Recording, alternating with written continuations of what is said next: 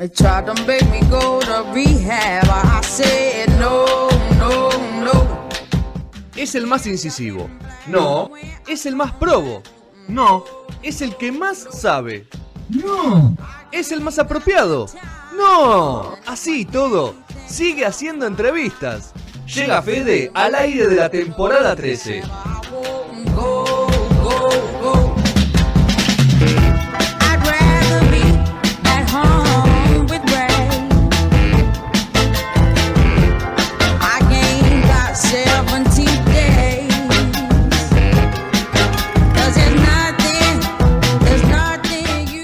Cuarto bloque de No Sonora, momento de la entrevista. Y ya estamos debatiendo sobre estufa sí o estufa no. Porque lo vimos a Sergio muy abrigado. Para, estoy menos abrigado que Gastón. Lo que pasa es que tengo la capucha porque mira mis pelos que son. Mirá, No, tus pelos sí, sí. No tengo nada. Yo estoy en short, está jodida, che. Estoy en short. Me la queda así, ya fue. ¿Vos, Sergio, estás en pantalón corto o no? Pantalón corto, sí. Ah, está está ah, estamos, estamos igual, estamos igual. Estamos Está, igual. está, Nico, están parejos. Muy bien. Bueno, tenemos eh, eh, invitado el día de la fecha. Inti, ¿cómo andamos? Muy bien, yo con frío, yo soy del team frío, ¿eh? yo tengo Ah. frío. Soy ¿Vos tenés friolento, frío? a mí me gusta el O verano, en este momento estoy con la estufa. ¿En O sea, serio? dieci- 17 grados para abajo, ya para vos frío. Yo tengo frío, qué sé yo, tengo frío. Ayer dormí con el aire acondicionado, el frío calor, en calor, en 28 Bien. grados. No, no, es mucho ya. Tengo una habitación grande, tengo una habitación ¿Cómo, grande. cómo 28 grados? Te vas a sofocar. No, no, no. Y Techo, aparte con, alto. con la sábana, con la sábana y el acolchado de pluma. Las dos cosas. Pero techo alto, me imagino, la casa de tener. Por eso tanto frío. Sí, sí. Esas casas antiguas que tienen el techo alto, esas cosas. Sí. esas. Ahí está, Sí, sí. ahí va. Sí, sí, Yo soy el mismo team igual también, ¿eh? Yo también, yo, yo soy el team verano, aunque no sufro tanto el frío. Verano siempre, dámelo siempre, dame el verano. Pasa que son los primeros fríos, ¿viste? Uno no sabe cómo reaccionar. Es ese, eh, pasa esa, me parece. Aparte, Eso que todos los aparte mismo. hay que cuidarse del frío por el bicho, el coronavirus. este. El frío, eh, digo, te resfriás, no sabes si tenés una gripe común, la gripe A o tenés el coronavirus. O la gripeciña, o la gripeciña de Bolsonaro, ¿no? Claro. que es un poquito más picante, pero bueno. Bueno, eh, vamos un poco a hacer la introducción de esta entrevista. En la, se- la semana, hace 10 días que lo vengo matando a Sergio a preguntas sobre Spotify, YouTube, eh, cómo cobran los artistas, qué negocio tiene, cómo sobreviven y todas esas cosas. Entonces me Hasta dijo- un momento te dije, me hasta acá respondió, llegué, pero no puedo más. "Ca- hasta acá llegué, la próxima te la cobro. Me dijo, entonces dijo, vamos a invitar a, a- a una persona que sabe y a partir de ahí que te- hacerle las 10 preguntas que vos quieres, la, la décima primera te la va a cobrar, así que Bueno. tenés 10 preguntas más de margen. Así que bueno, Inti, gracias por, por el tiempo, por, por sumarte. Y, y una de las preguntas que nos surge es, a ver, momento de, de quiebre mundial histórico del- de la industria del entretenimiento en general. Sí. ¿Qué artistas sobreviven a esto? Yo el otro día escuchaba a Abel Pinto que me decía que él está tranquilo por toda su estructura y tuvo la suerte de que viene, venir a hacer una gira por, por todo el país con todos los festivales enero, febrero y marzo y eso hizo que todo el equipo que labura con él esté tranquilo estos meses para, para poder tirar para adelante. Tema guita. Y, la respuesta es esa, eh, el que va a sobrevivir, el que mm, va a ser el que tiene un resto, el que puede sostenerlo. Justo, sabes que yo formo parte como de, de varios foros, ¿no? Y hoy estábamos hablando en uno de estos foros que son el que agrupa a los que, que tienen que ver con la industria del entretenimiento, al margen de, de los músicos, hablo más que nada de las salas y discotecas. Eh, se estaba debatiendo sobre eh, eh, no sé si lo vieron por televisión, un- una discoteca que la transformaron en verdulería. Y se planteaba por ahí cómo volvés de eso. Y, y la respuesta era que esa es una acción desesperada, absolutamente desesperada. La necesidad de tener que sobrevivir. Entonces, eso pasa con una discoteca que, que- tiene un local, con alguien que, le encontró una vuelta, que va a ser muy difícil que esa discoteca vuelva después a ser una discoteca. Eh, Imagínate un músico que no tiene el resto como, lo, como el resto que, decís vos que tiene eh, los músicos de Abel Pinto, ¿no? Va a haber muchas bandas emergentes que se van a separar porque ni bien puedan empezar a trabajar, van a va, a haber que elegir entre, entre dedicarse a ensayar o a componer o a ir a tocar en vivo, entre eso y darle, tener que darle de comer a la familia. Digo, la, situación va a ser cruda. Y, y a mí lo que más me preocupa de todo esto es el desprecio de la sociedad para con los artistas. Y digo desprecio porque eh, yo el otro día había posteado algo en Facebook que tenía que ver, eh, en realidad no lo había posteado yo, lo había posteado alguien, puso algo sobre una noticia, una fake news de, de- de Clarín, en donde planteaba eh, que se iban a destinar algo así como 70 millones de pesos Ah, para sí. los artistas. Bueno, Al principio, pues. puteando al respecto, algo que no, que no es verdad, ¿no? Digo, hubo. eh, pasaron otras cosas, pero eso no pasó. Pero todo el mundo puteando, no, pero el artista, que eso, que, compren barbijos, que le paguen más a los enfermeros. Claro, el artista que vive del aire. Está pasando la cuarentena viendo películas en Netflix, ficción. Está pasando la cuarentena escuchando música. Está pasando la, cuarentena gracias a los artistas. ¿Y eh, de qué viven ellos? ¿Del aire? Entonces, por eso digo que hay un desprecio absoluto en ese sentido. Y hace un ratito, antes de estar hablando con ustedes, estaba participando de un mercado de, música de Ecuador, que nos estaba dando una charla, y en Colombia pasaba exactamente lo mismo. Entonces, tenemos que empezar a cambiar esa idea, ¿no? Eh, eh, el- el que, el que hace música, el artista no es que lo hace por hobby. Tiene la suerte por ahí de vivir de aquello que le gusta. Eh, Por ahí el desprecio también viene por ahí, no si nos ponemos filosóficos. Digo, yo tengo que ir a, a, a- a laburar todos los días a las 6 de la mañana a, al, qué sé yo, a la industria o no sé qué, mientras Sí, donde no me gusta, claro, donde no me gusta, el, Claro. el- el músico se levanta a las 11, toca la guitarrita y. y Entonces- y por ahí el desprecio nace ahí, ¿no? Pero, eh, a ver, el- el que hace música también está, está trabajando y de algo tiene que vivir porque está haciendo productos de consumo que vos, vos, vos, yo estamos consumiendo en este momento mucho más que nunca. Eso, eso, eso es un punto. ¿Cómo está hoy? A ver, usted dentro de la, de la asociación de managers deben tener datos. eh, ¿Cómo está hoy el consumo de la, de la gente eh, con respecto a los artistas argentinos nacionales? ¿Se está consumiendo más en esta cuarentena? ¿Se está consumiendo menos? Spotify había brindado unos informes de marzo donde había bajado un poco el consumo. Sí, yo no tengo actualizado. Sabes que hace rato estoy tratando de, de conseguir info de abril. No hay info de abril No todavía disponible. Pero la última quincena de marzo, cuando todos decían, sí, Spotify está escuchando todo el mundo, bueno, el top 1000, es decir, los mil, las mil canciones más escuchadas bajaron un 8%. Y justamente en marzo que se hizo una campaña para que todos los medios de comunicación le den más bola a la música eh, nacional, la música argentina, la música nacional argentina en marzo bajó un 2%. Entonces, el desprecio es todavía superior, ¿no? En ese sentido. Eh, números de, de abril, la verdad que no tengo, y no es, no es que no los tengo porque eh, no los haya buscado. La verdad que estuve tratando de, de ver si había información al respecto en, en, algunos de los, de, los foros en los que participo y preguntándole específicamente a personas que pueden llegar a manejar eso o en las estadísticas que eh, yo aparte trabajo en una productora donde tenemos una distribuidora digital en donde eh, tenemos mucha estadística sobre lo que pasa con nuestros artistas. Eh, pero no, no hay, no hay datos certeros, yo no he visto hasta el momento datos certeros sobre el de abril con respecto a esto. Ok. Bueno, ahí, ahí aparte, das una, Sergio, ¿querías preguntar algo?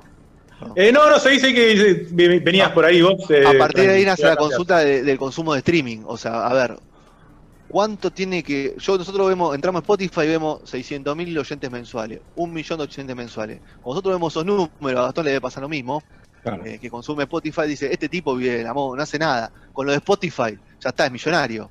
No, ahí está. ahí era, esa es la primera pregunta. vamos, vamos, vamos a explicar lo mismo, vamos a explicar lo siguiente, ¿no? Eh, a ver, esto de que mediante Sadaí y, y, mm, y Spotify los músicos están ganando un un montón, están sobreviviendo, no, no ocurre. Tenés que tener muchísimas, muchísimas reproducciones. Voy a explicar eh, cómo funciona, por ejemplo, Spotify. A ver, cómo es que, que- que recauda y cómo es que paga. Spotify, por ejemplo, tiene usuarios premium y los usuarios libres. Los usuarios premium son los que pagan un canon mensual para poder escuchar música de corrido sin tener que saltear, sin publicidad en el medio y con dos o tres ventajas más. el usuario libre escucha música, no puede saltear, no tiene las ventajas que por ahí tiene el premium, pero además cada uno o dos canciones tiene una publicidad. Todos los ingresos que, que aparecen por los usuarios premium como por esa publicidad van a una bolsa. Esa recaudación es la que se va a repartir. Cada artista genera una cantidad de reproducciones con su catálogo. Ese, ese, ese dinero se va dividiendo de acuerdo a la cantidad de reproducciones que tuvo eh, ese artista en su catálogo. Es decir, que esto no es algo que paga de manera pareja Spotify. Va variando de acuerdo a los, a los usuarios premium que se den de alta o la publicidad mayor que haya en los libres. Eh, los ingresos de, de- de Spotify, el, el 10% es eh, el 10% de los ingresos de Spotify son los que representan los usuarios libres, las publicidades esas. El resto son los usuarios premium. ¿Mm? Entonces, eh, el otro día buscando algunos, eh, algunos datos en relación a este tema, eh, hubo una consultora que, que estuvo haciendo unos promedios más o menos de lo que pagaba cada, cada una de las diferentes plataformas y podríamos decir que Spotify por cada reproducción paga a un artista un 0.006% entre eso y un por ciento no, un 0.0006 centavo de dólar, no sé cómo se dice, porque ya ni ni centavo, ni Te perdés con los centavo, ceros ya. Claro, entre Demasiado eso, entre eso y 0,0084 centavo de dólar. No sé, que se, no es centavo, es mucho menos que centavo, es, no sé cómo se lo menciona. Pero Qué es difícil hacer esa liquidación. Qué difícil hacer esa liquidación.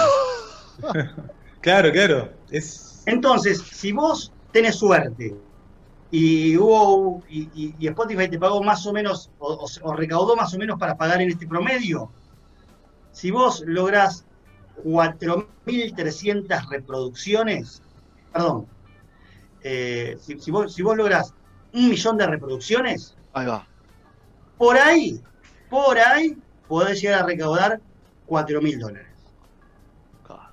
un millón de reproducciones por ahí. Si esto pasó, puede recaudar un millón. A lo cual, eso se paga en Estados Unidos. ¿No? Tenés que tener una cuenta allá. Si vos tenés una distribuidora o algo, hay que traer el dinero. Eso se paga impuestos Paga por todos impuestos. lados. Y después Eh, se divide de nuevo, ¿no? Entre quien está ahí también.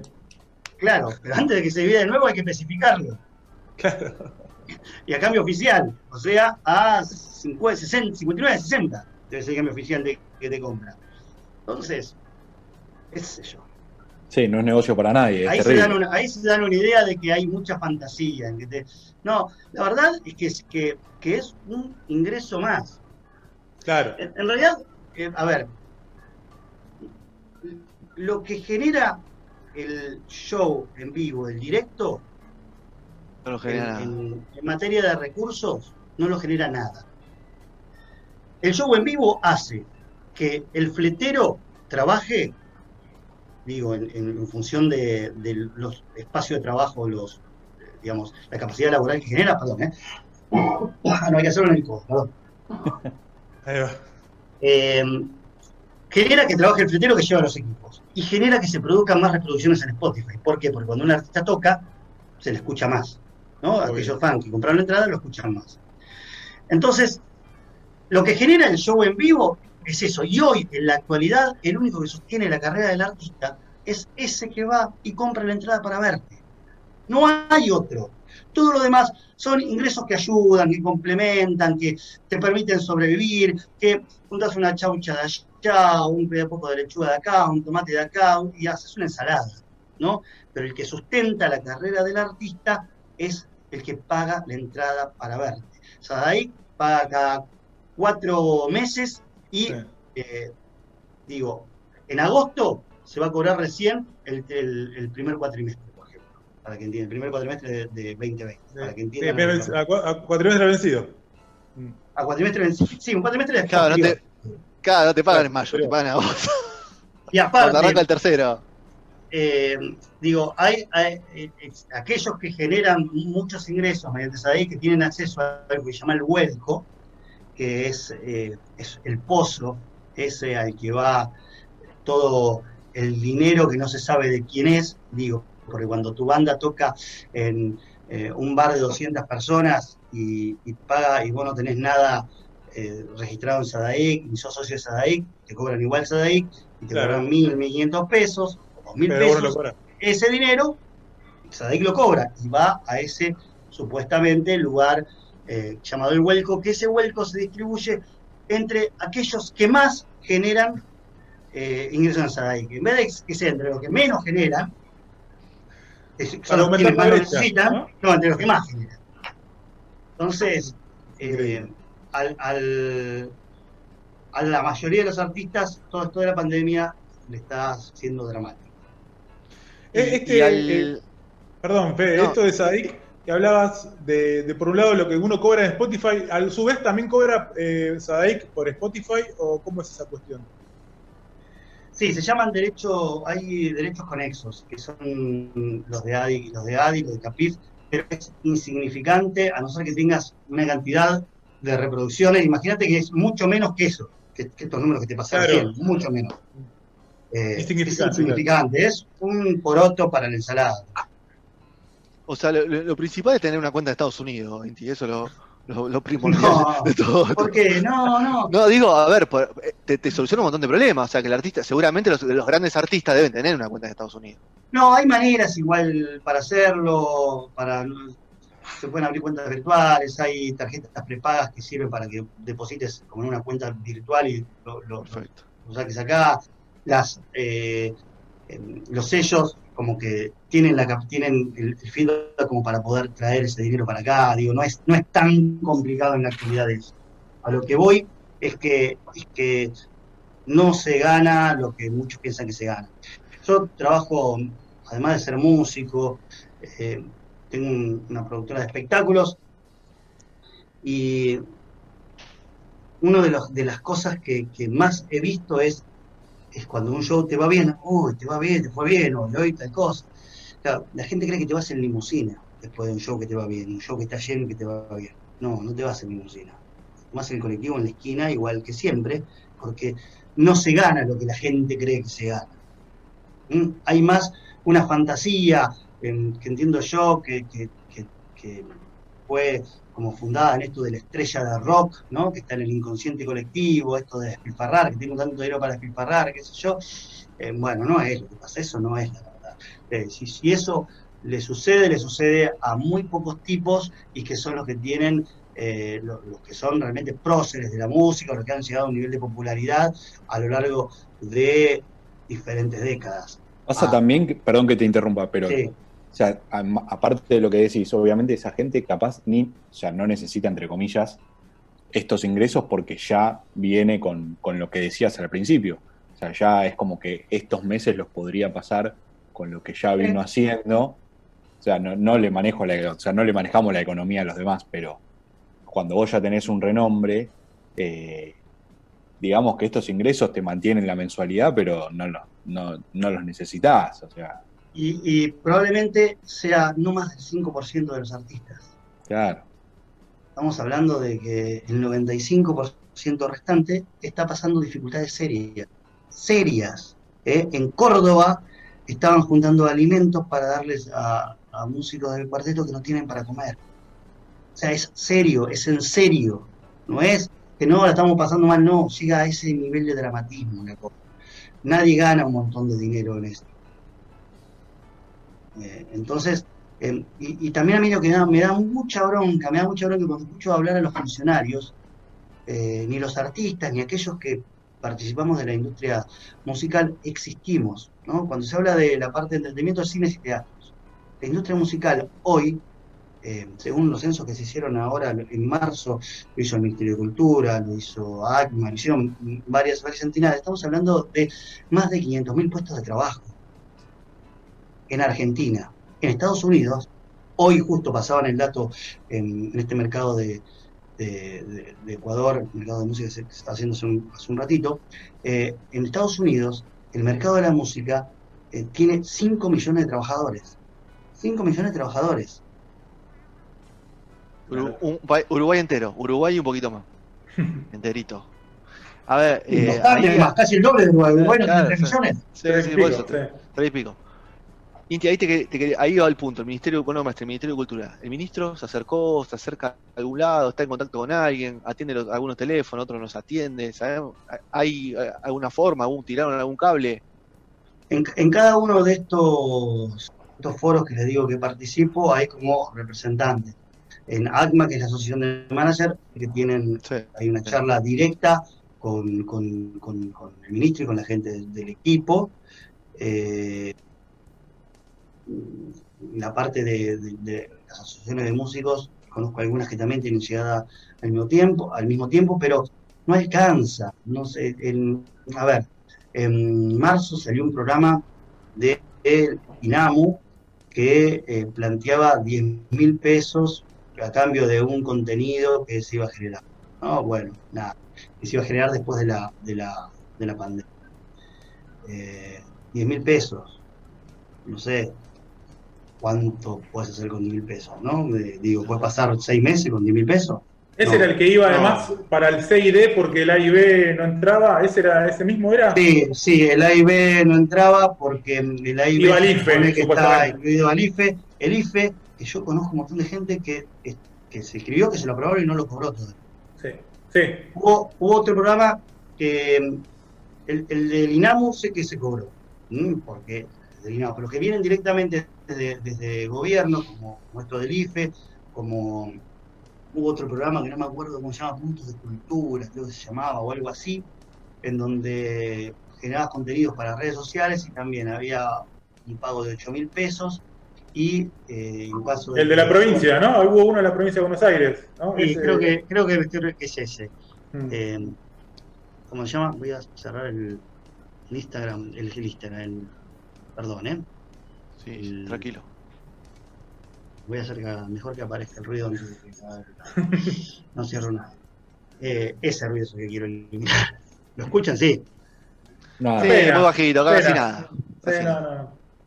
Tranqui. es el- bueno, el, tema es que mm, ese, ese programa, eh, por ejemplo, yo formo parte también de un colectivo que se llama Fuego Oeste, que son bandas de, de- del oeste. Eh, hay por lo menos cuatro que confirmaron que, que de ese colectivo que fueron aprobados para eso. Eso fue hace rato, ¿no? ¿Cuánto hace? Casi un mes. No lo cobraron Sí. todavía. No lo cobraron. Entonces, No, te- no, tenés, no tenés salida porque no pueden ir a tocar la guitarra en un transporte público, no puedes hacer nada. O sea, a ver, eh, y aparte fuera de la precarización que tiene la industria, el tema de, de trabajo en negro y un montón de cosas, hay que tener en cuenta que de acá a cuatro o cinco meses, por lo menos, después que se reactive algo, no vamos a tener disco nuevo de nadie, porque ¿qué banda te va a grabar un disco en un estudio? Ni, hay ni un peso, o sea, un tipo, el ingeniero de sonido, de estudio- que tiene un estudio de grabación, va a tener que poner un salón de fiesta, justo como me decía Blolo de la verdulería, tiene que poner un salón de fiesta, porque yo creo que junto con la, año. junto con la industria de turismo, la industria de la música va a ser la más golpeada. Claro, pero la- yo ahí, fuera de eso, la del turismo, por lo menos tiene el turismo empresarial, porque hay empresas que directamente van a seguir viajando, hay tipos que van a seguir viajando en avión privado, lo que sea, de alguna manera van a viajar.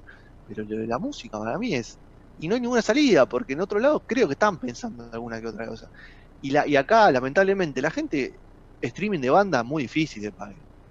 Muy difícil. Ya- No, es una de las cosas que se vienen debatiendo, eh, es una de las cosas que se vienen debatiendo también en varios lugares. Alma sacó como una especie de, de una sugerencia de cómo Sí, manejar la vi, la. Sí.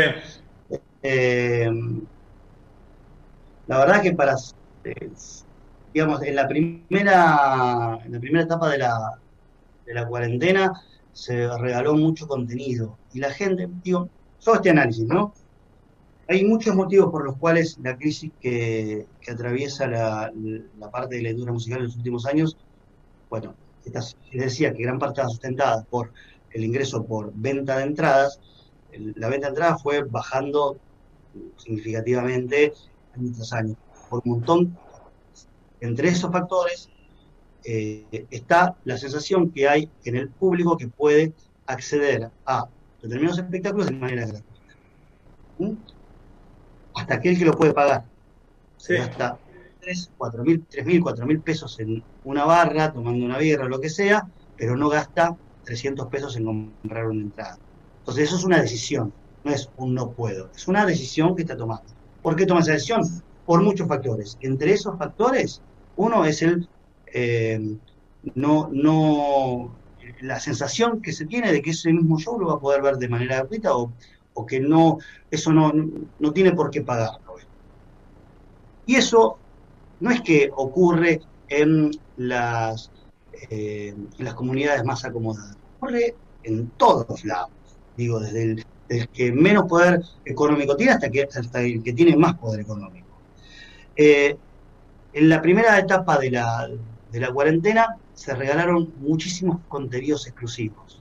¿no? ¿Qué es un contenido exclusivo? Algo que sucede una vez sola y no va a volver a suceder, que fueron algunos de estos streaming que... que Los live, ¿no? Entonces, show, precisamente... que salieron a YouTube, hay shows que salieron a YouTube, cintas que vos decís, eh, no, no, por ejemplo, yo me acuerdo ahora, Versuit creo que publicó un show entero de Luna Park, entero de, dos horas y media. Pero, pero eso, eso tiene la capacidad de mantener al artista vigente y también, si lo subía a YouTube, tiene la, posibilidad de monetizar. Monetizarlo, sí. ¿Eh? Es, distinto. Yo hablo de los. los, live stream, los, vivos en Instagram, en YouTube mismo, en Facebook. Sí. Claro. Entonces se regaló, se regaló un montón de contenido exclusivo. ¿Cómo haces ahora para cobrar ese contenido exclusivo?